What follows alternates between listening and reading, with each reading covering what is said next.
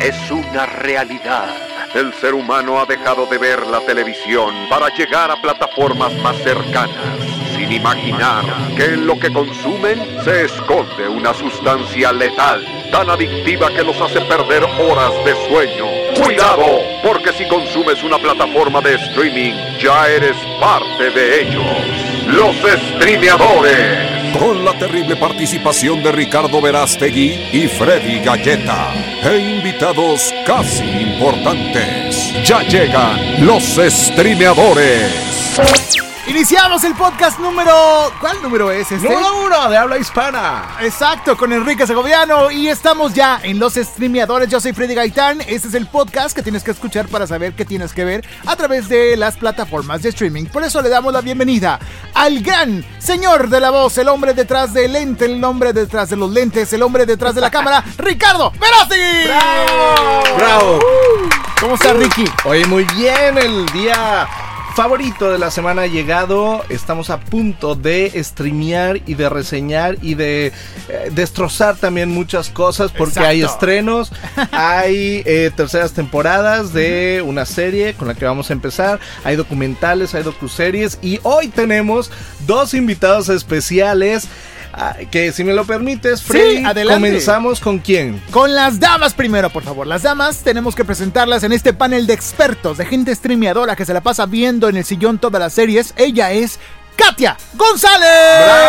Yeah, hello, ¿cómo están? Oigan, qué padre. Gracias por invitarme. Estoy muy contenta de estar aquí porque así que yo como todos ustedes me encantan las series, las películas, o sea, yo neta me tomo maratones ¿Sí? y ahí me quedo. Entonces estoy muy contenta por bueno, estar con ustedes, No, sí, platicar un poquito. Katia, muchas gracias No, por estar gracias. aquí. Que a Katia la escuchamos en la sección donde ¿Dónde lo, hemos visto? visto? de este programa Los Streameadores y es parte de la familia streameadora. Entonces ya está por primera vez compartiendo los micrófonos de todo el programa Así con es. nosotros. Así Bienvenida, es. Katia. Gracias, gracias. Por ahí me pueden escuchar. Y bueno, en esta sección hablamos un poquito sobre actores y dónde han sido las diferentes películas o series donde los hemos visto. Entonces está súper cool para que ahí me escuchen después, ¿verdad? Al ratito presentamos su sección, Katia, ¿cómo no? Y vamos a presentar al segundo invitado, el hombre polémica, el hombre del lado B, el hombre que ahora sí viene con todo, con toda la carne al asador en este podcast. Él es el mismísimo Ricardo, ayúdame. ¿Cómo se llama? Él es David Barbosa.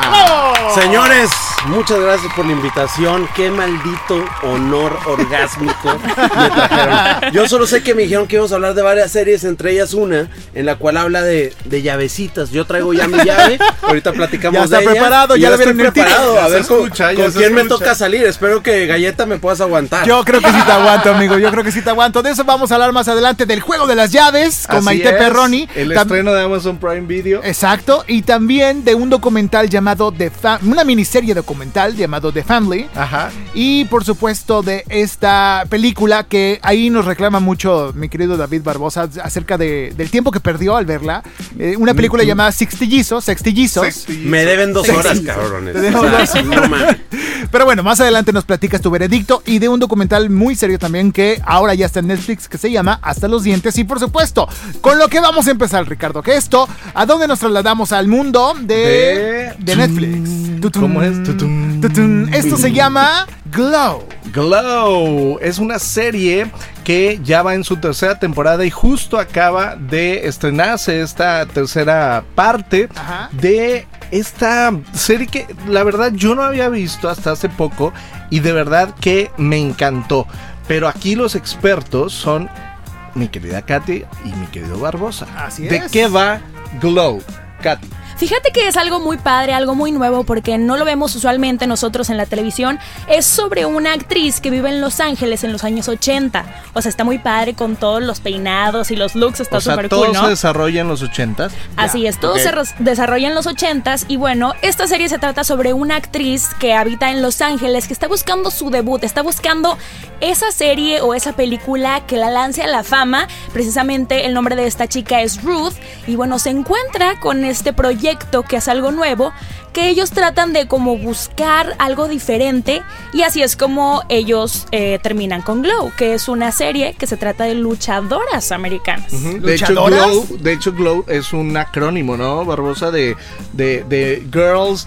Este, Es como una WWE actualmente y la Ah, verdad es ya. algo increíble y porque toca un momento muy importante de la lucha libre que son los años 80. Estamos hablando de luchadores como Hulk Hogan, como La Macho estrella, Man, la o sea, las super, superestrellas que mucha gente rotaba entre la actuación o el cine de Hollywood y se metía también a, a hacer a hacer lucha libre. Wow. No sé si recuerdes hablando también eh, momentos importantes de la lucha libre, los ochentas, aquella vez cuando Rocky pelea contra Hulk Hogan en Rocky 3, creo, ¿En Rocky serio? 2, Así que es. así inicia la película, o sea, había mucho con mucha convivencia entre la lucha libre y la Y actuación Hollywood. y Hollywood, entonces la historia se viene y algo muy que yo disfruté mucho es que fuera de mujeres. O sea, Sí. se nota que la serie está escrita y hecha por un equipo a full eh, de, mujeres. Sí, sí. De Eh, hecho, la directora es mujer. la directora y la creadora es mujer, creo que tienen un background con Orange is the New Black, entonces eso le da un Carly toque Mensch, ¿no? Sí. Así es, le da un toque de drama muy rico porque en el mundo de la lucha libre hay dramas increíbles. De hecho, hablando de Hollywood y la lucha libre, pues lo que tienen en común es la actuación, porque todos sabemos que hay un poco... El drama, ¿no? El drama que No, hay un Ah. poco o un mucho de actuación dentro de la disciplina de la lucha libre. En la lucha misma Exacto. fingen que se rompieron la rodilla, que le aventaron una Exacto. silla, que se todos aventó. tienen todos son movimientos Wow. coordinados y perfectamente coreografiados para que precisamente no ocurran fatalidades. Y aún así, lo más real de este país es la lucha libre.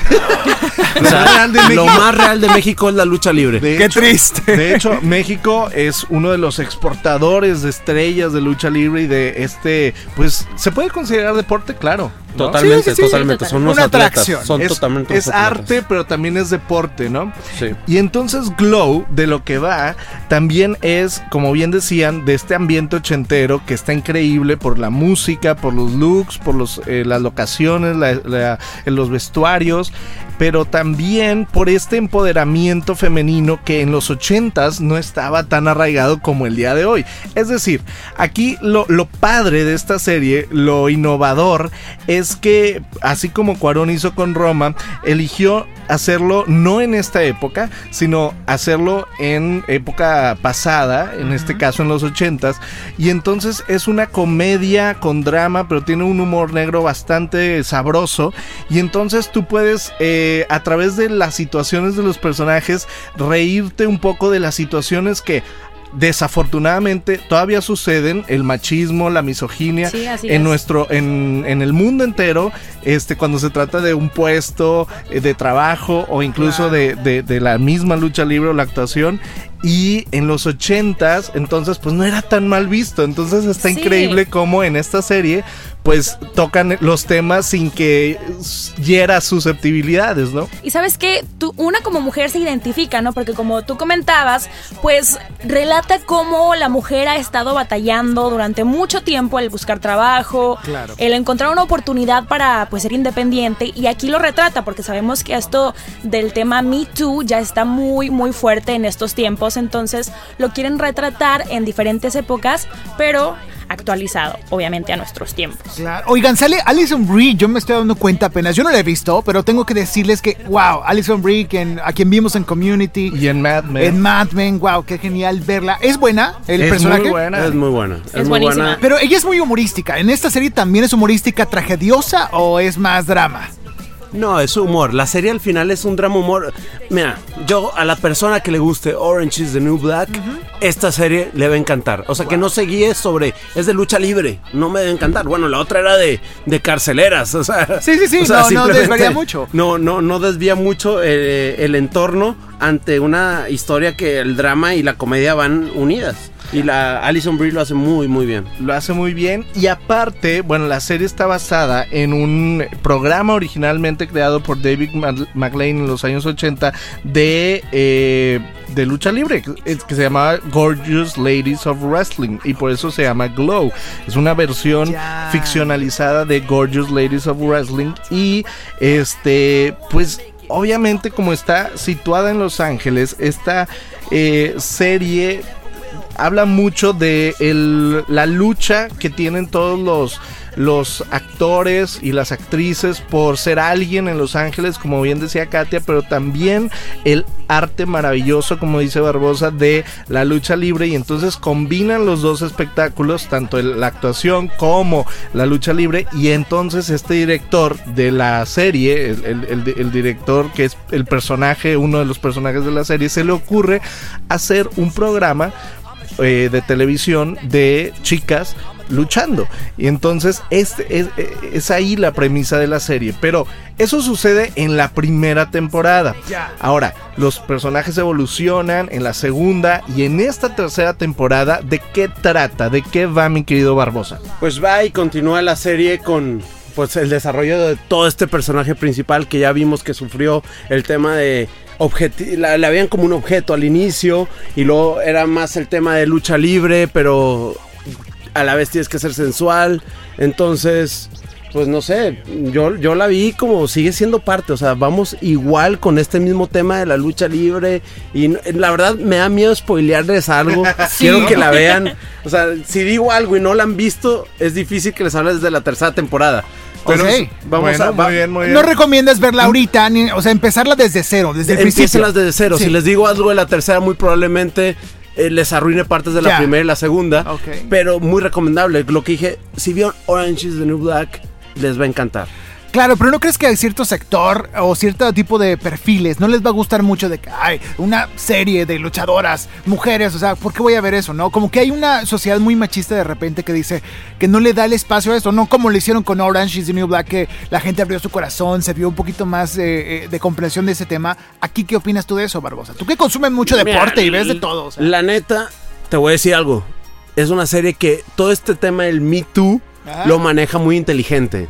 O sea, la agenda sí la toca, la agenda, pero a la vez hay, hay cosas que si a ti te gusta esa chispita, ese humor, ese, e- ese machismo en, en el cual tú te ríes del machismo. Ya, ya, ya. eh, eh, pues bueno, te cae, te cae, te cae el 20 porque se están riendo del machismo. Y bueno, ya si eres un machista y estás ahí en tu casa ahorita y nos estás escuchando, güey, pues la estás cagando. Ya ahorita ya, ya no tiras, güey. Igual ya hace Ya. 15 años eras la onda, ahorita ya no. Aliviánate, vela. Si te cagaste y te cayó el saco, pues bueno, güey, igual y no.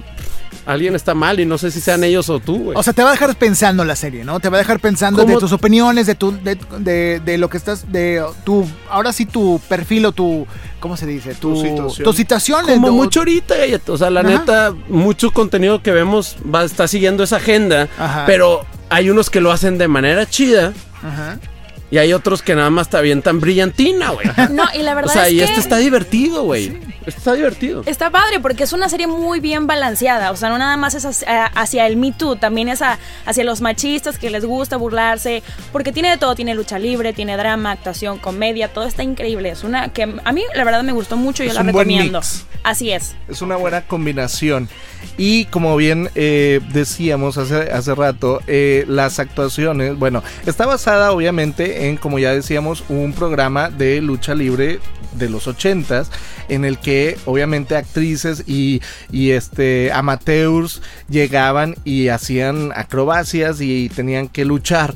Pero eh, en esta serie eh, cabe mencionar que hay luchadoras de verdad, o sea, hay ac- O sea, no todas son actrices solamente, exacto, ya. parte del elenco son luchadoras profesionales que obviamente saben hacer lo suyo eh, y no son actrices que están jugando a ser luchadoras, sino son luchadoras que, que están jugando a ser Que actrices. saben ¿no? lo que hacen. Y pues. Richard, esto, esto también está chingón para Alison Brie, que tuvo que entrenar. O sea, la lucha libre, como lo platicamos, no es un juego. No es Y cosa fácil. Y es otra estrellita ahí para Alison Brie que se preparó. Tú ves escenas que definitivamente algunas quizás usen dobles, pero me tocó ver un poco de su preparación y la chava se preparó tanto físicamente, las técnicas y rendirle honor a este deporte que vive de un fanbase muy arraigado en el cual si tú ven, tú ves que hacen algo que no va, te lo van a recriminar y van a decir, güey, así no era. Así no va, así, Así no es, ¿por qué Mure Serie está demeritando el deporte? Y no, esta serie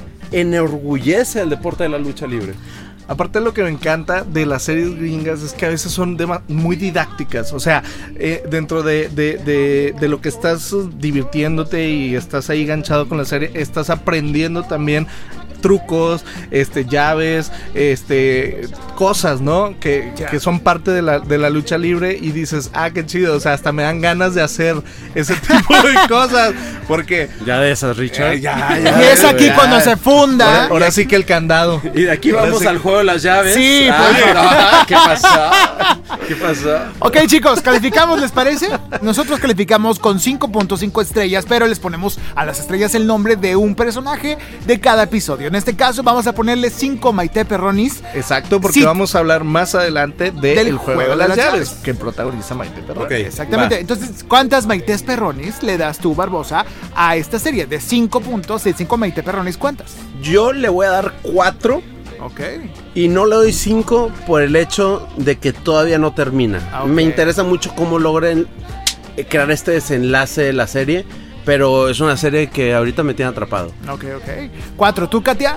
De 5 Maite Perronis, ¿cuántas? Fíjate, yo sí le doy cinco, me encantó todo, la actuación, este, la escenografía, vestuario, todo está increíble, siento que es una serie muy completa, así que sí se merece los cinco. Ok. ¿Y Ricky? ¿Tú lo que llevas? Yo le doy un 4.5 porque es de las series que sin esperar nada me dio mucho, me dio todo y dije, wow.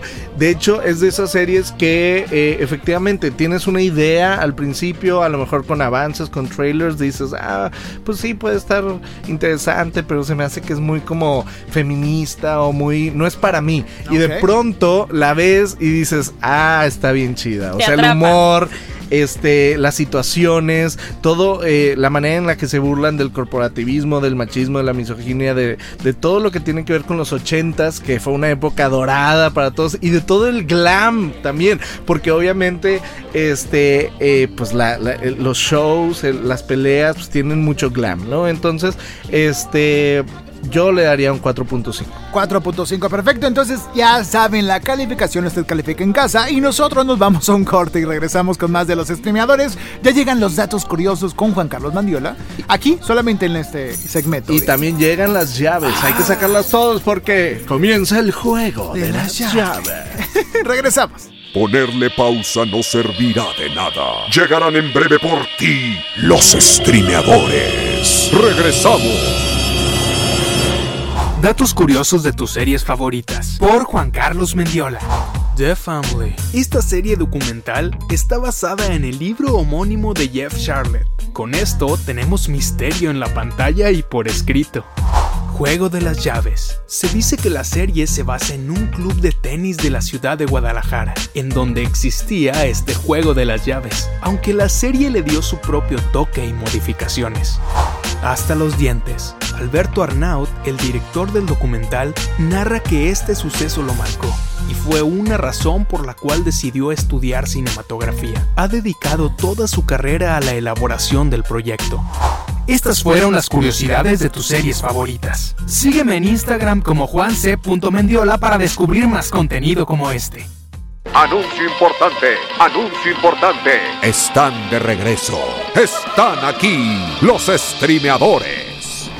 Regresamos a los streameadores de nueva cuenta y tenemos que recordar que pueden seguirnos a través de redes sociales, a través de nuestro Facebook oficial, Los Streameadores, donde vamos a estar publicando trailers, noticias, pósters, algunas secciones de este podcast, por supuesto, cada episodio, y también a través de nuestra cuenta de Instagram, arroba Los Streameadores, y en Twitter, Streameadores. También nos encuentras muy fácil. Y hablando de redes sociales, ¿cómo te seguimos? Katia González. Bueno, pues a mí me pueden seguir en Instagram como arroba soy Katia GZZ, así que por allá nos vemos. Eso, David Barbosa, ¿cómo te seguimos? Arroba el Barbosa en Instagram. ¿Qué vamos a encontrar ahí, mi Y güey? van a encontrar buenas stories. ¿Neta? Eh, la neta sí, la noche contada desde la perspectiva de un caballero.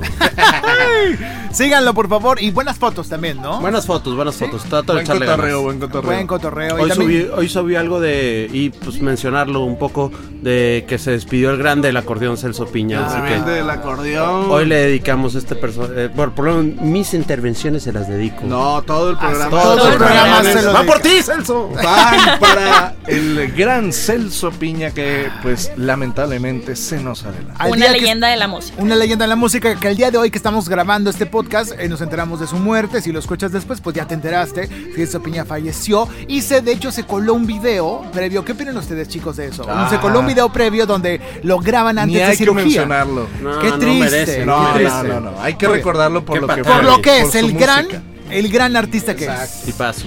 Eso, Celso Piña. Entonces, eh, sigan a David Barbosa y también Ricky Verástegui, ¿cómo te encontramos en redes? Arroba rverastegui en Instagram y Twitter y también que me sigan en Facebook como slash verastegui o Ricardo Verastegui. La mejor curaduría de notas importantes, curiosas o inservibles a veces de repente, pero muy divertidas de leer. En TV Notas. En TV el Notas. mundo está aquí. Con Ricardo Verástegui. A mí me siguen como arroba Freddy Gaitán y pues bueno, vamos a iniciar. Ah, ¿hay ¿Algo que querían comentar, David? Ahorita en el corte platicábamos un poco de por qué este glow es difícil encontrarlo. Muchos no lo encontramos porque literal ya no había nada y le picamos. Otros como yo me toqué, me tengo una racita de lucha libre y me dijeron, "Oye, ¿ya viste la nueva serie de lucha libre que sacaron? Hay morras, pero está chingona." Y eso está padre, ¿eh? También hay un grupo de hombres que diga, "Está chida, son morras, pero te la vas a pasar bien."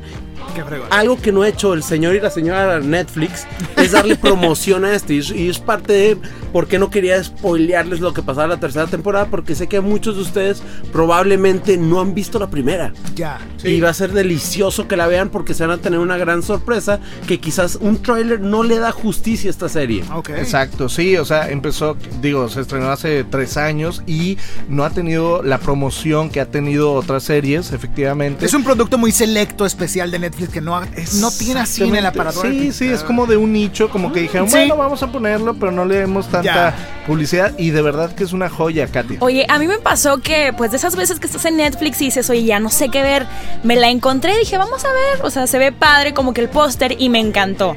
La neta está muy padre, entonces es de esas joyitas que te encuentras ahí muy, muy en el fondo de Netflix. Joyas como las que te encuentras en Amazon Prime, porque en este momento vamos a poner música de jazz. Estamos sacando. Es como las de Maite Perroni, güey. Ay, ay, ay. Ay, ay, ay. Qué linda. Hasta se me cayeron Ay, las Se puso nervioso. Ya se está haciendo un Es- desorden aquí. eso en la cárcel no lo puedes hacer, no lo puedes hacer. Ni en el juego de Ni las en el- llaves. Tampoco.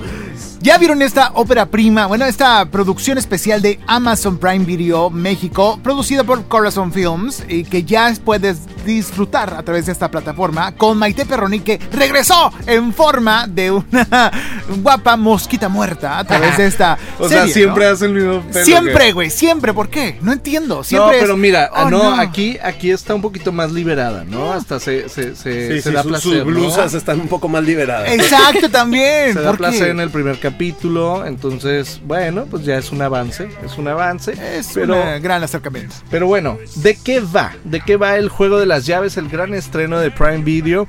Es un recorrido así, en general, por la vida de cuatro parejas.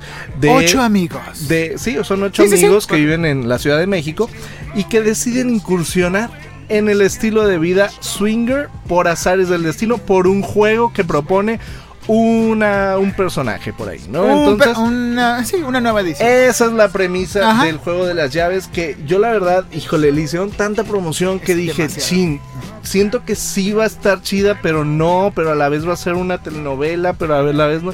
Y creo que sí cumplió con todo lo que yo pensaba, o sea, en el sentido de que es una eh, basura de, de premisa, Ajá. pero no sé por qué te engancha. Sí. O sea, es como esas novelas que dices, güey, no tiene sentido, güey, nada, pero la sigues viendo.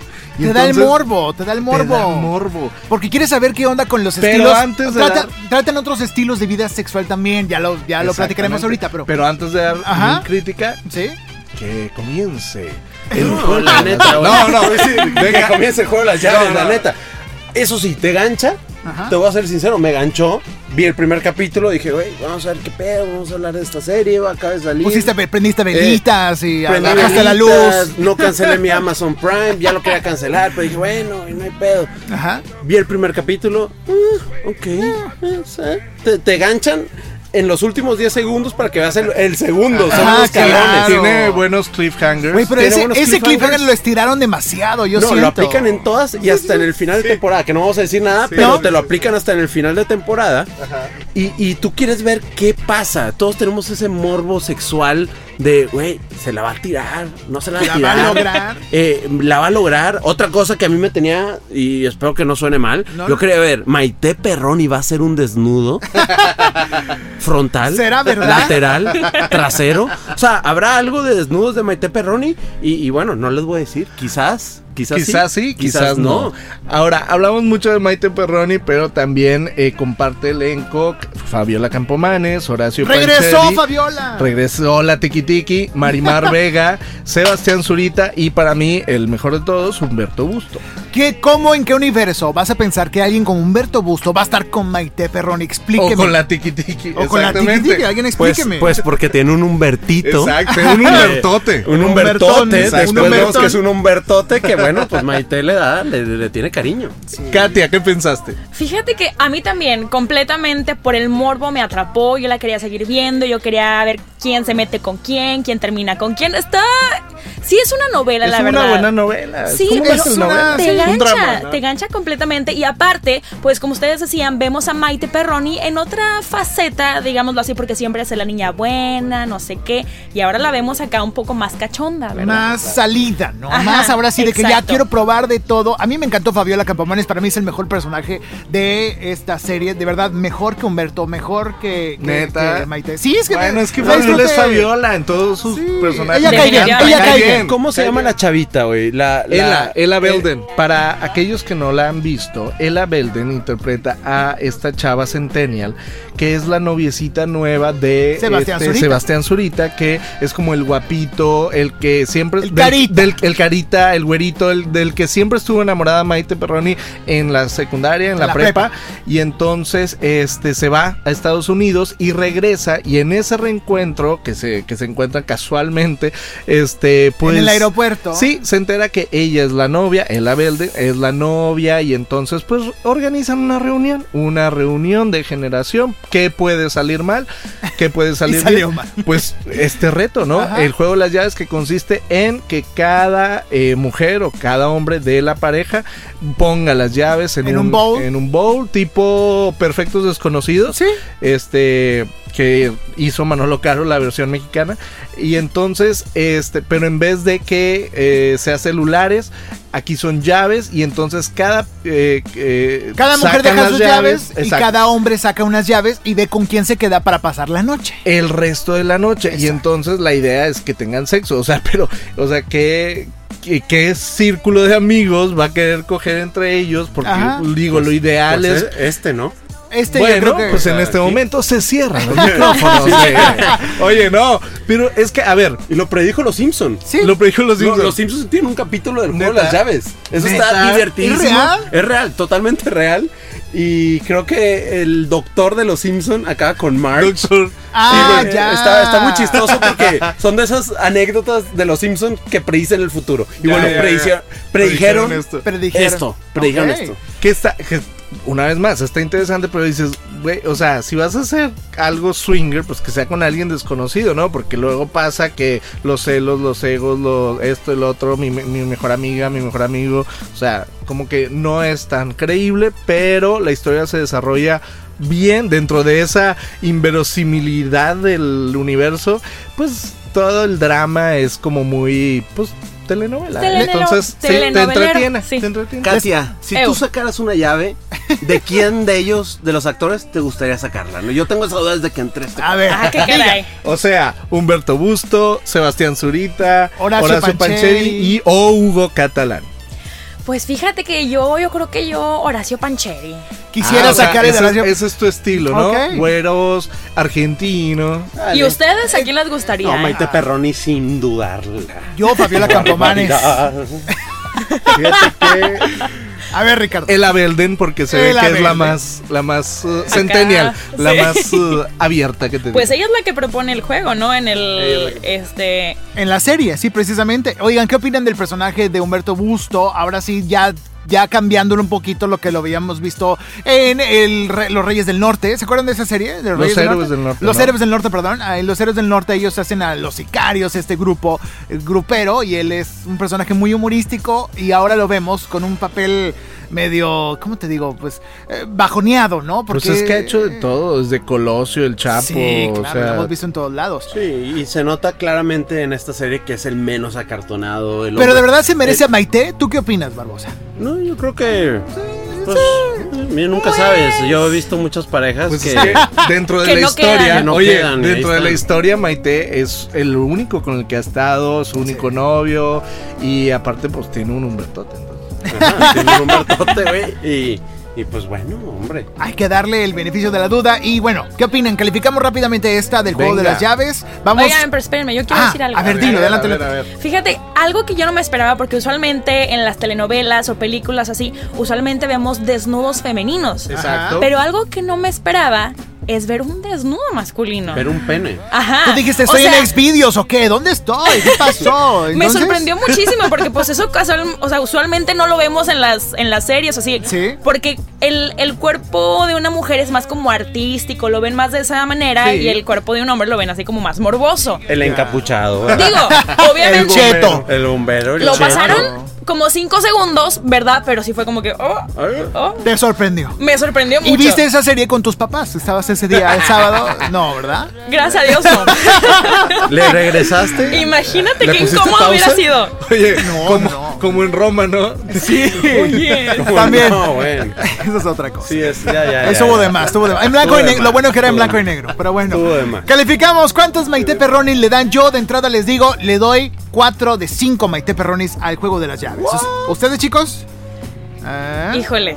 a ver, Cami. Yo creo A mí sí me gustó, yo creo que tiene bueno para aportar. Son cinco episodios ahorita, faltan otros cinco episodios que salen en una semana más y otros cinco episodios de esta primera temporada en dos, tres semanas. Eso me encantó, Galleta. ¿Sí? O sea, creo que de lo más inteligente Lo que han hecho Amazon Prime fue esta dosificación para que no te la acabes y te mantenga al tiro y no me la viente después de cuatro o cinco meses donde ya se me olvidó. Se- se te apagó la flama. Se me apagó la flama y estás hablando de una serie de flama. Sí. Entonces está muy chingón que hicieron. ¿Crees que es un Eh, buen método para la Muy serie? buen método. Creo que se lo va a copiar muchas otras series. ¿eh? Sí, sí, sí, está muy bueno. ¿Tú qué opinas, Katia? ¿Cuánto calificas? Pues mira, me gustó que fue algo diferente, pero se me hizo como que era algo muy telenovelero, muy tedioso, entonces yo creo que yo le doy tres. 3 de 5. ¿Tú, Ricky? Igualmente le doy un 3 porque efectivamente de todas las cosas que ha hecho Amazon Prime Video, yo creo que esta es la que más les va a pegar, posiblemente por el elenco, por la variedad, porque obviamente hay una este, identificación con las eh, artistas de telenovela que la gente ya sigue, ya conoce. Entonces yo creo que sí va a ser un éxito, de hecho ya está siendo un éxito y creo que este, aunque es muy inverosímil la historia, está entretenida. Entonces le doy un 3. 3 de 5. Y acá, Barbosa, Yo ¿cuántos doy- Maite Perronis a Maite Perronis? Le doy un 3.5, 3.5 Maite Perronis. ¿Por qué? Porque más que la serie, Ajá. creo que todo el aparato mercadológico que están haciendo, tanto en centros comerciales, anuncios, fiestas, eh, está muy bueno. O sea, creo que lo está haciendo muy bien y creo que el tema está chido. Creo que más de uno después de verla va a llegar a su juevesitos o a la juntadita a decir, oye, ¿Y las ¿qué llaves? pedo con las llaves, güey? Oye, estaría miedo. chido, a ver cuándo la aplicamos. No, yo no le entro, yo sí le entro. O sea, creo que te da un tema de conversación, lo cual está padre para el día a día del ser humano. Aunque una serie cause eso, le doy 3.5. 3.5. Ya el tema de la serie, creo que ah, quizás muchos personajes acartonados, un ritmo, abusos de cliffhangers, muchas cosas ahí que, que me dan mucho que desear, pero bueno, logran su cometido. Hablamos de ella y seguimos aquí. Y no fue tan desagradable a tu vista, o sea, No, la disfrutaste. totalmente, güey, totalmente. Muy rica todas las actrices y, y creo que... Muy rico todo, gracias. Sigo esperando el todo, desnudo claro. frontal de Maite Perroni. güey. Ojalá te complace. Ojalá, ya ojalá.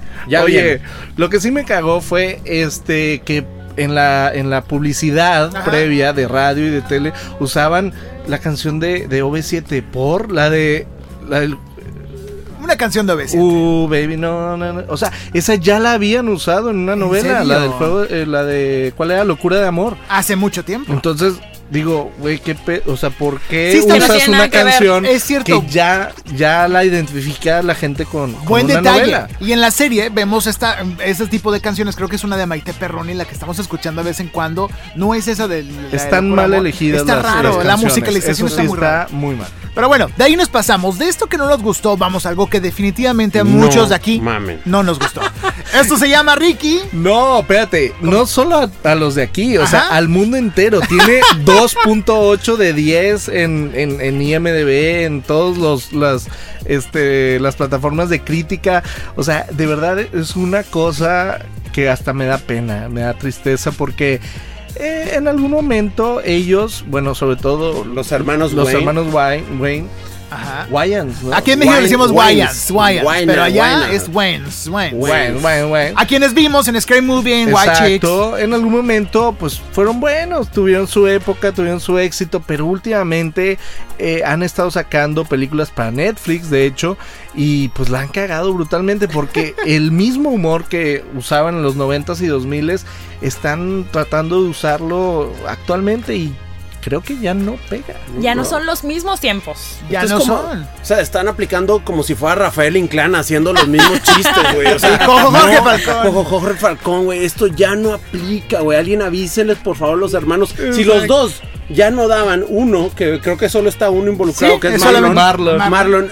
no da, no da suficiente. O sea, yo creo que esta película ni siquiera los americanos, porque mucha gente lo cataloga como humor americano. Sí. O sea, ni los americanos les gustó, güey, ni la gente que votó por Trump de seguro disfrutó esta falacia de película que, que, bueno, vamos a platicar un poco porque ya tenemos mucho hate. Sí. Si me Hay que decir de qué se trata. ¿De qué se trata? Va. ¿De qué va ¿De qué va? Sextillizos? Dale, Sextillizos, por supuesto, nos, nos referimos a Sextillizos, eh, esta película de Marlon Wayans en la que, pues, básicamente él es el personaje principal y hace otros cinco personajes porque descubre, antes de, de que su esposa dé a luz, descubre que es sextillizo, Ajá. es decir, este... Que tiene cinco hermanos. Él va a ser más. un futuro padre y entonces para pues darle eh, un legado a su hijo familiar, que es lo más estúpido del mundo, también, o sea, bien inverosímil eso, eso, se lanza a buscar a sus cinco este, hermanos porque Ajá. se entera de que su mamá tuvo seis hijos.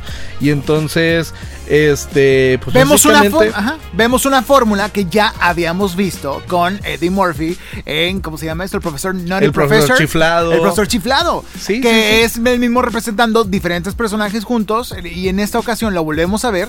Porque se- yo no siento muy confiado a Marlon Wayans. De que yo puedo hacer reír a esta gente y puedo duplicarme en seis. Y puedo hacerlos reír con seis perfiles diferentes. Y creo que no lo logró. Algo que dijiste tú, Yo no me reí en toda la película. Y fíjate que, este, a- eh, o sea, he visto películas. De hecho, hace poco sacaron una, pero creo que fue su hermano, ¿no? Una de, del chiquito, ¿no? de él De- desnudo. No, Ah, no, ya. que toda la película está desnudo. Sí. Y entonces es, es el mismo humor básico de ellos, pero hasta esa como que me dio más risa. O sea, esta ni siquiera me dio risa. O sea, está demasiado Es humor bobo, demasiado, chatarrero. La está forzando demasiado. demasiado Demasiado. forzado. Y tú dijiste algo relacionado con Adam Sandler, que ni Adam Sí. Sandler lo vería, O yo sea, creo. es un tema de siguen con las mismas fórmulas de Adam Sandler, de Ben. De Rob Schneider. Stiller, De Rob Schneider, de Ben Stiller. Eso ya no jala, güey. O sea, es mejor ver un meme ahorita que aventarte dos horas. Exacto. O sea, un meme las de Orizaba te va a dar más risa que esta película, güey.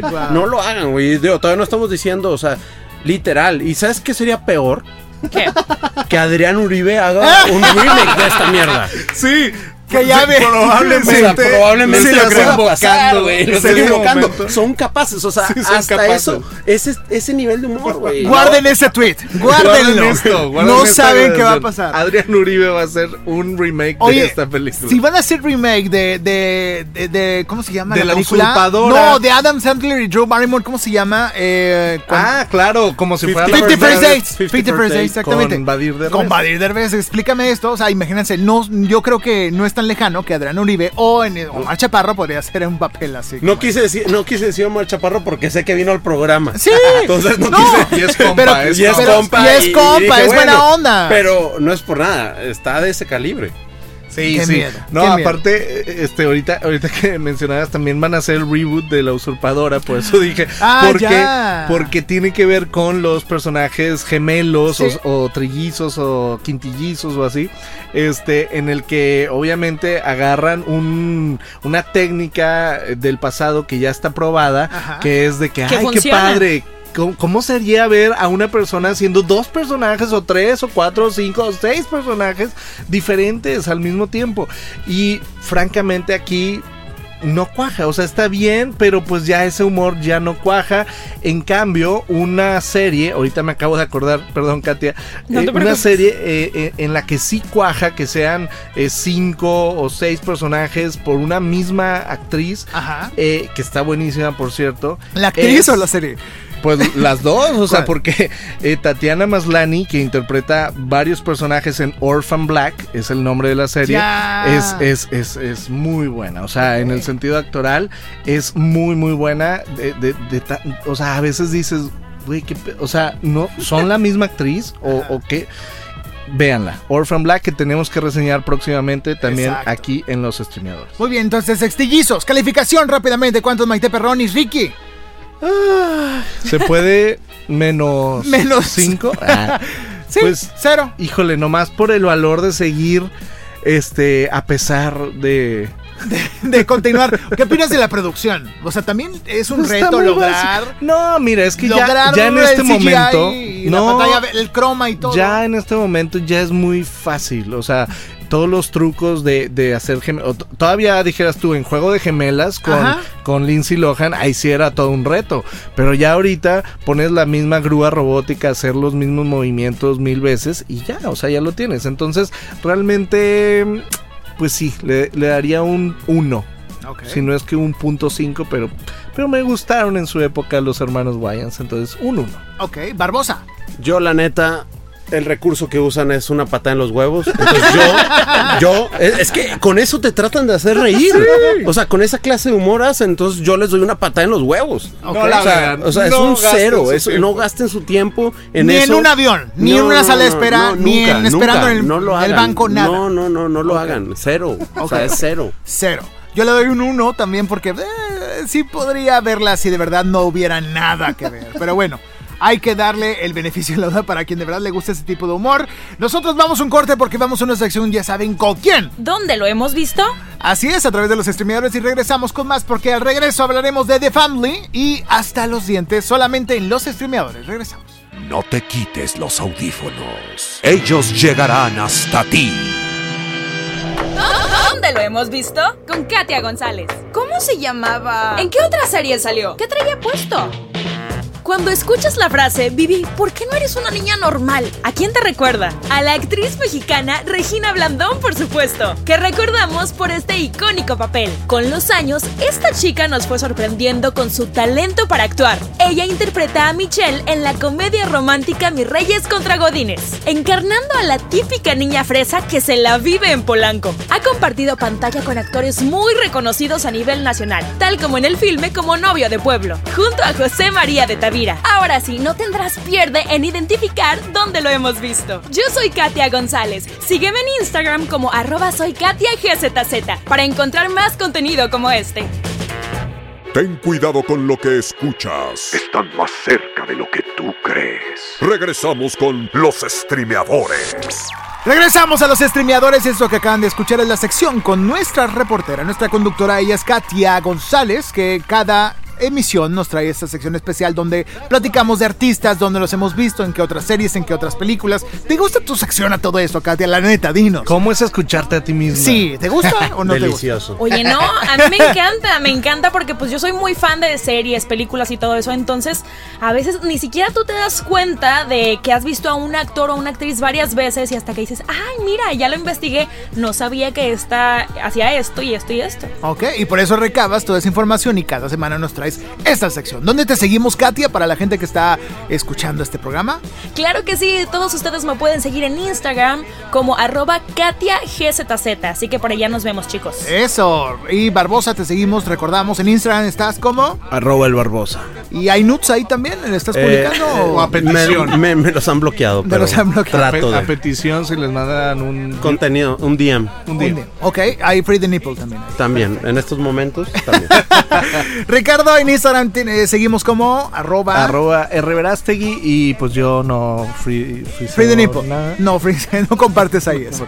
Pero seguimos fotos padres de donde estás haciendo tus productos. Estuviste con, con este señor. Con, Con este- Andy Ruiz. Con Andy El Ruiz. campeón. Ey, ¿Cómo fue estar con él? bien, no, Un- güey, le pedí, le pedí solo un saludo y no me lo mandó. No. Aquí lo tengo. No, claro que ¿Sí no, lo no tienes? lo tienes, Ah, no lo bueno. tienes, güey. En Quiere quedar, quiere- momento. quiere- quiere quedar bien en aire, pero no lo tiene el cabrón. Se lo vas a pedir seguramente No, después Un de este- saludo a Andy Destroyer, muy noble, excelente persona. Ok, y vamos a escuchar ese comercial. Lo vamos a ver en cuándo, en unos meses. Ya en, ¿Ya? en pocos meses, En pocos antes meses. de su pelea. Eso, entonces ya saben, sigan a R. Verástig y sigan a Freddy Gaitán también y los streameadores. Y bueno, vamos rápidamente a un tema muy escabroso. Es una miniserie documental que surgió hace unas- algunas semanas y se estrenó en Netflix. Esto se llama The Family.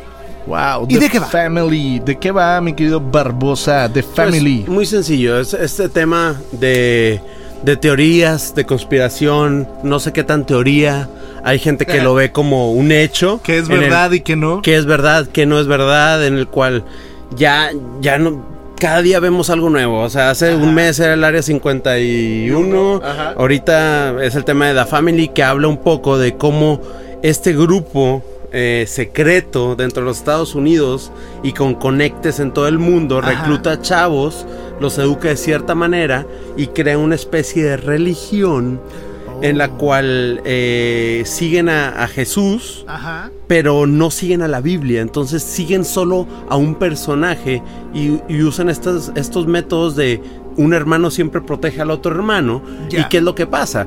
Que estas personas son las que controlan al mundo, las que hacen ciertos favores eh, políticos. Ajá. Entonces, bueno, pues siempre mueve el tapete si combinas política y religión y Exacto. como Pues- estas dos cosas que siempre hemos visto unidas pero nos han tratado de decir que, Y que no están van, que no están unidas bueno pues esta serie te deja claro que bajo la perspectiva de las personas que, que hablan, porque más que serie es documental, pero serio, ahorita platicamos de eso, Sí, sí. pero Sí, te dejan claro que, que no solo están unidas, que fueron creadas con, con, con esa sensación de Yo, que yo un tengo una aparato duda. político. Tengo una duda. ¿Eso es como los magios, este grupo sectario de los Simpsons? ¿Tú viste los, a Los, los, magios? Sí. Los sí. magios, sí, que se referían a. Que a- se hacían favores entre ellos de que uno es plomero le ayudaba a Homero y Homero le dejaba pasar a la planta. Totalmente, algo así. güey. o sea, totalmente, totalmente. pero Ok. escondidos bajo la, la manta cristiana o católica de, lo- de- de los Estados Unidos y del mundo. O sea, entonces tú ves personajes y fotos eh, con todos los presidentes, eh, George Bush. Pero eh, son, es un grupo con los masones. Ah, entonces? ya. Pues, pues es que ellos hacen, ellos hablan un poco de que son cristianos o católicos y que siguen a Jesús. Entonces lo usan de excusa Ajá. o, o- o- o Para sea, sus fines. pa- para sus fines. Entonces tú nunca puedes quedar mal con tu religión. Cualesquiera que estos sean. O sea, tú, tú nunca puedes Exacto, quedar mal. exacto, Entonces, exacto. eh, es un tema, está, está fuerte y yo creo que puede ser incómodo cualquier, cualquier comentario de esta serie porque hay gente que tiene una fe muy fuerte Sí. y, y al toparse con, con estas cosas, pues, pues incomoda. La sí, verdad. sí, sí, es incómodo. Ahora, este documental, que por cierto está dividido en cinco entregas, se basa en el trabajo de investigación de Jeff Charlotte, que se tradujo primero en dos libros: The Family, The Secret Fundamentalism at the Heart of American Power, y eh, C Street, The Fundamentalist Street to American Democracy. Ah, mira. Ándale, Marta de baile se queda Marta corta. de baile se quedó pene. No.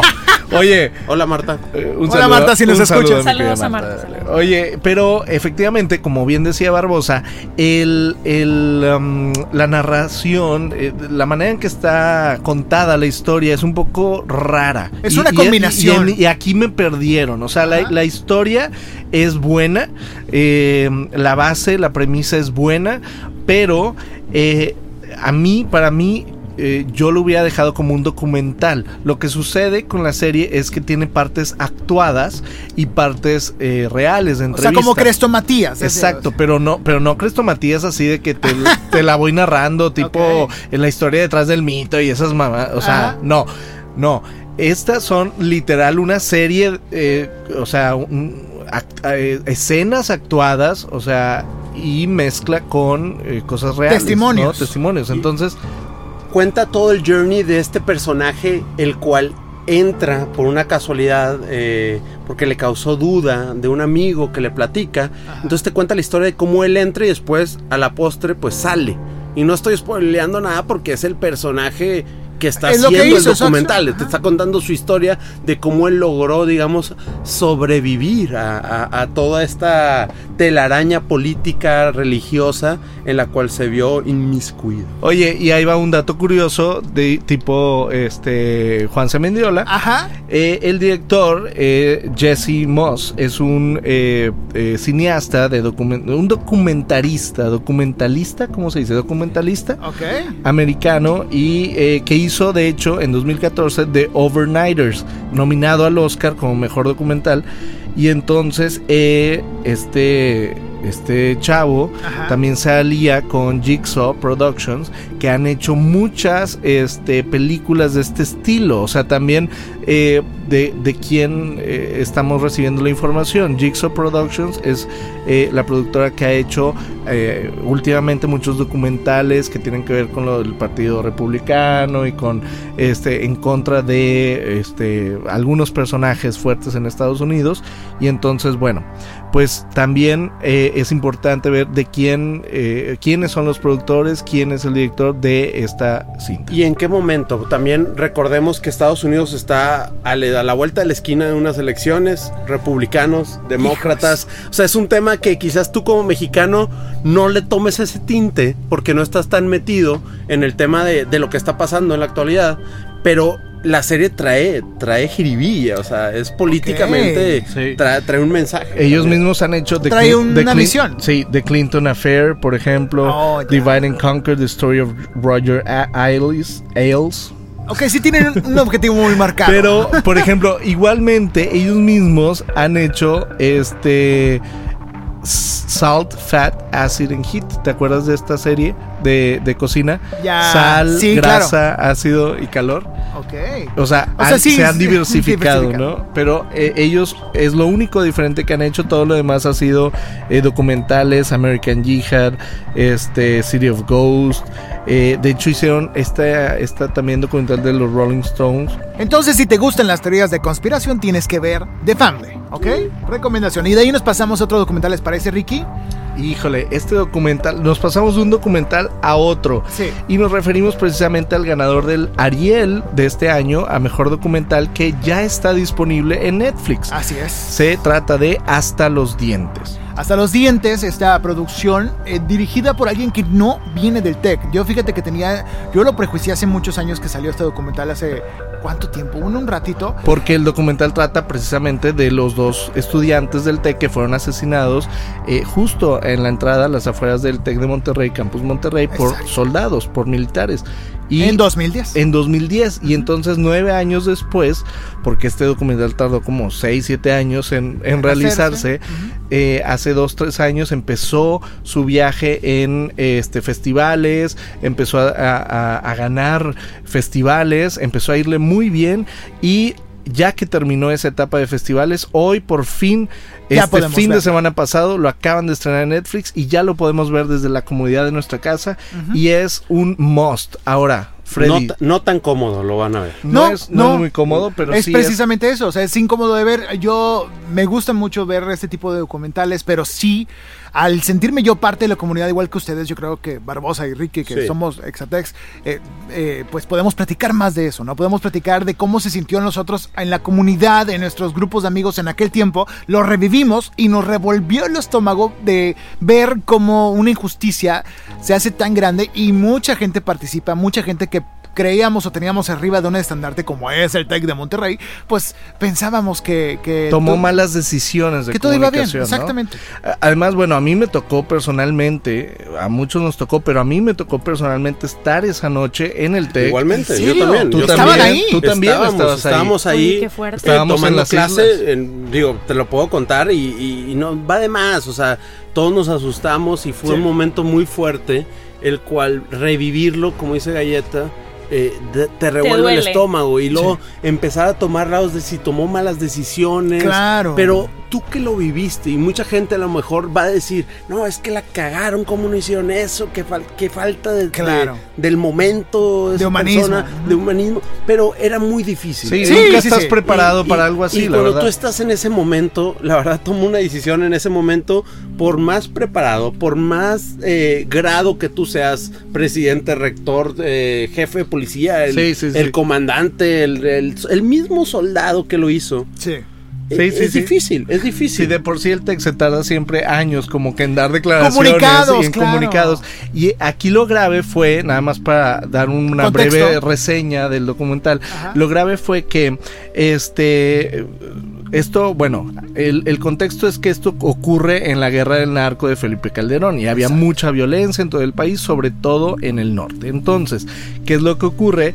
Que en un enfrentamiento de militares con supuestos sicarios abaten a dos sicarios. Esa es la versión oficial. Ajá. Pero 36 horas después descubren que eran dos estudiantes del TEC y no cualquier estudiante, eran dos chavos becados con De honores excelencia. de excelencia. O sea, era como que O sea, lo más triste. no era un Barbosa y un No era un Barbosa y no, no, bueno, era- mátanos, no hay pedo. Sí, sí, sí. O sea, O sea, favor era le- gente que iba a cambiar hacías, este favor país. Era Exacto. casi casi que los nuevos mártires de el TEC y entonces este pues, pues sucedió toda una revolución en, en- sobre todo en el interior de la institución sobre todo comandada por estudiantes que decían "Oh, este es como que el mm, la gota que derrama el vaso de de que no estamos escuchados, de que no somos escuchados, de que no estamos protegidos, de que realmente no hay una, una comunicación entre las altas esferas y eh, la comunidad del TEC.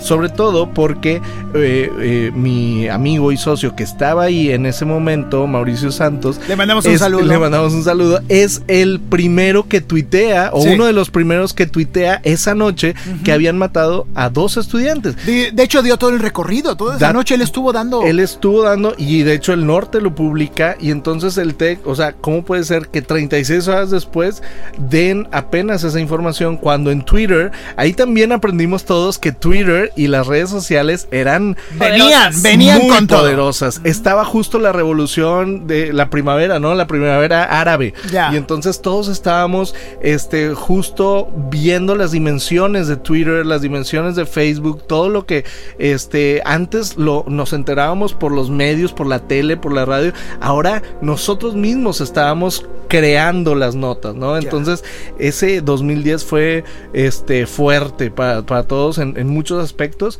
y este documental eh, lo que me gusta de este documental es que se, no se basa en el amarillismo, sino se basa en em, la... mm, ¿Cómo se podría decir? Em, Las historias, la las historias de los papás. Eso me conmovió. Y es muy Le conmovedor. dan Es mucho espacio, le dan mucho espacio y eh, merecido, porque son los papás de estos chicos, Jorge y Javier. Conocemos sus historias, conocemos mucho de Jorge y Javier, de cómo eran de niños, de cómo eh, tenían un grado de excelencia, eran súper dedicados y cómo también venían de un- familias clase media, clase media que venían hasta acá a Monterrey para Sí, estudiar. porque ellos no eran de aquí, eran Uno de. Torreón y otro de... No me Oigan, acuerdo. y bueno, ustedes que vivieron eso en carne propia, ¿creen que le hicieron justicia al caso? Pues porque a veces, no sé, en los documentales disfrazan o no cuentan toda la historia. ¿Ustedes qué piensan? Pues yo creo que, mira, yo también conociendo al fotógrafo, al cinefotógrafo y, de, y al director de este documental, pues sé que hay muchas historias detrás que se quedaron este, sin salir a la luz, ¿no?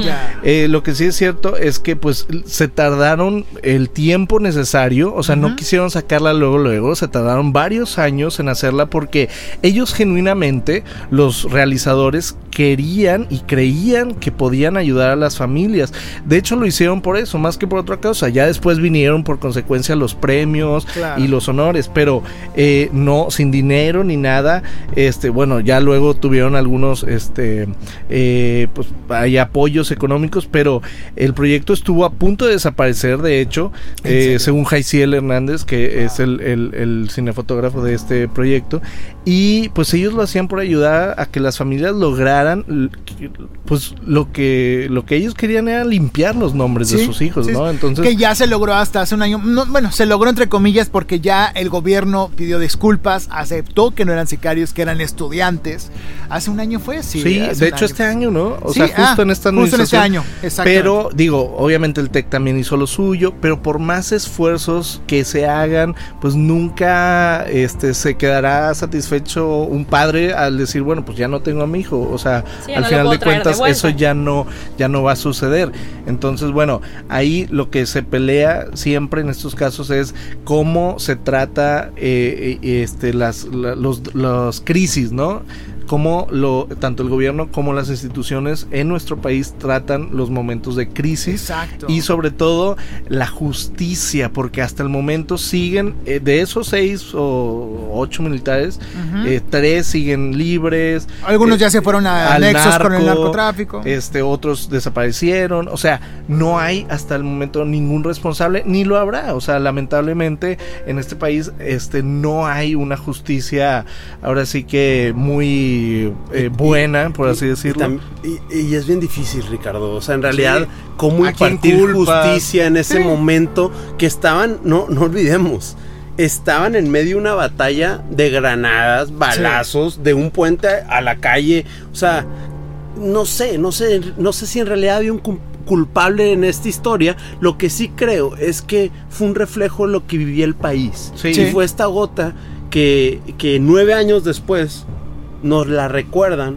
con Netflix o digamos que va a ser más amplia porque cuando salió, pues bueno, como tú sabes, estos documentales no tienen la apertura o el alcance, la pero proyección. ajá. la proyección, eh, pero con la proyección de Netflix va a poder caerle a gente de nuevas generaciones Exacto. que muy probablemente no han vivido o, o- o ya, ya se les olvidó simplemente. La Ajá. gente olvida y yo tengo una hermana que ahorita está y que muy probablemente ni le pase por la, Sí, por la, la mente que, que puede salir y puede morir en una batalla. Quizás Sí.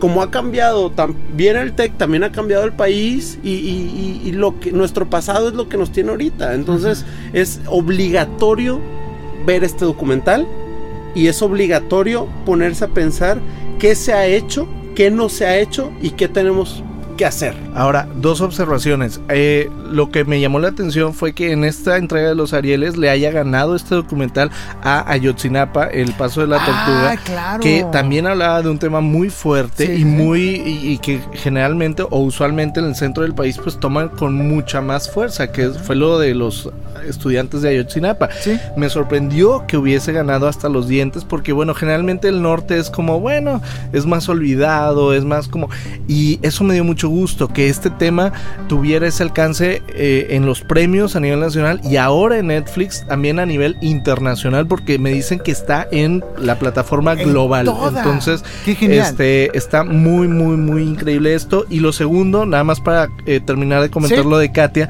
me gustó que también el enfoque que le dieron fue a ellos dos como amigos que eran inseparables Sí. y que este un tanto idílico poético romántico y aparte este que em, como bien decías Barbosa o sea era digo eh, estaban en medio de una guerra o sea qué podías hacer pero lo padre eh, de esto es que em, te muestran cómo ellos como amigos no se dejaron el No. uno al otro o sea de hecho uno pudo haberse salvado Y lo- regresó por y- su amigo. y regresa a salvar a su amigo y eso es como ay lo que más Es te que- duele no de este Es que está de esta cabrón. historia O sea, y es muy y también lo padre, para quienes les gustan los documentales y sobre todo han seguido la historia de los eh, acontecimientos recientes de México, es que hay footage o material inédito, no antes eh, divulgado en, en medios, en donde arman perfectamente bien este to- cómo fue esa noche. Digamos que la primera parte del documental es como muy poética, muy contemplativa con los papás y tíos y demás de los de los de los eh, estudiantes Y luego se van a las declaraciones. y la segunda parte ya es una reconstrucción Sí. de hechos bastante Accurate. eh, ajá, como de policial, ¿no? Casi precisa, exactamente. Entonces, Katia, ¿quieres comentar algo? Bueno, sí, nada más algo sobre lo que decía Barbosa acerca Ajá. de que, este, bueno, pues es algo para advertir a las nuevas generaciones. Yo, por ejemplo, yo no sabía de este caso. Yo no estaba ni enterado. Fue hace 10 años, yo tenía 13, imagínate, o sea. Sí, hace Entonces, ah, bueno, hace nueve, perdón. Entonces, sí está como muy padre que nos hagan ver cómo, o sea, los medios nos controlan a nosotros porque muchas de las veces no pasan la información completa o no quieren decir nada por, por miedo, por ejemplo, en este caso a la institución, de que, que dañe, ¿no? O sea, el nombre de la institución, Claro. un caso de, ese, de esa De esa magnitud. Entonces, Pero pues hay, re- hay que recordar que todos somos humanos y shit happens y las, los accidentes y las este los daños colaterales que bueno aquí lamentablemente no debieron haber sucedido así pero también también ocurren. Entonces bueno pues eh, como lo digo eh, son los modos de de llevar y de tratar las crisis no Felicitar también a la producción que tuvo el Claro, valor, el valor de hacer un documental Claro. que definitivamente incomoda a, a- a cúpulas altas. Sí. O sea, incomoda a muchas personas. Es un tema fuerte y felicitarlos porque muchas veces estos- estas personas que hacen e- estos proyectos se ven también amenazados. Afectados, eh, sí. No, no, no, no conozco. Tú Sí, podrás sí. decirme, Ricardo, si tuvieron alguna amenaza o alguien que les dijo, por favor, ya no toques ese Pues, tema. O sea, sí, deja, algún- déjalo ahí. siempre, Déjalo siempre existe De- de- pero déjalo ir, güey. O, o sea, entonces. Es muy valiente. Y sobre todo que ellos no estuvieron en el TEC. Regresando Exacto. al inicio, Sí, sí, como sí. bien lo dices Freddy, el director no es egresado del TEC, eh, es un equipo de producción de, de- de la Ciudad de México, de, de- del CCC, y entonces este es lo más, lo más interesante, ¿no? Y del CUEC también. Entonces, este... pues Vale sí, la pena, Vale la véanla. pena, vale la pena. Yo le doy mis cinco Maite Perronis. Eso.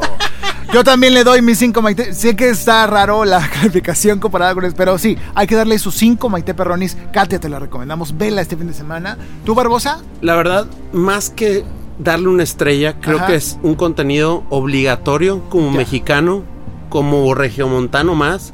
Y si eres del tech actual y, y eres nueva generación Eres o estos centennial. centennials, eh, tienes que verlo. O sea, no le doy 5, le doy 25 si tú quieres. Ajá. Más por el tema que es un contenido obligatorio, porque ese es tu pasado. Y tienes que conocer tu pasado. Exactamente, así que con esto nos despedimos chicos, con esta reflexión terminamos este episodio cargado de comedia, amor, drama, basura y también por supuesto de algo que nos hace pensar, ¿no? Yo soy Freddy Gaitán, Ricardo Verasti, gracias. Gracias, nos vemos el próximo episodio. Nos escuchamos y también David Barbosa, muchas Adiós, gracias. gracias por la invitación. Que tengan mucha suerte en los siguientes programas. Los quiero mucho. Y te esperamos en un próximo episodio, ¿no? Que ya no estés sextillizos. que ya no estés sextillizos. Katia, gracias. No, hombre, chicos, un gusto estar aquí. La verdad, espero yo también estar de vuelta para continuar con toda la diversión. Exactamente, nosotros nos despedimos. Gracias, esto fue un episodio más de Los Streameadores. que comience el juego de las llaves. Bye. Acabas de quedar contagiado. Ellos ya están en oído. Ya escuchaste Los Streameadores. Búscanos en Spotify, iTunes y YouTube. Los Streameadores es una producción de Freddy Gaitán, realizado en Inspiral México. Visita www.inspiralmexico.com.